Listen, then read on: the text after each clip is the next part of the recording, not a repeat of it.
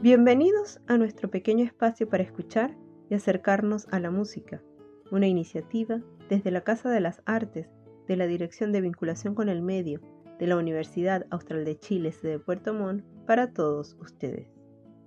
El cargo de maestro de música de la corona inglesa ha existido desde 1625, cuando Carlos I de Inglaterra nombró director de su banda privada a un músico de la corte llamado Nicholas Lanier.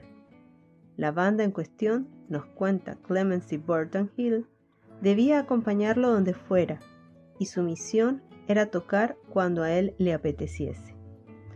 Tuvieron que transcurrir 388 años para designar una mujer en ese puesto, Judith Weir. Esta compositora escribe música ingeniosa sin mayores pretensiones. Es música íntegra y muy concienzuda, pensando sobre todo el propósito y lugar de la música en el mundo. Weir, alumna de John Taverner, ha compuesto varias óperas, obras épicas para orquesta y coro, piezas vocales y algunas musicalizaciones de versos y poesía.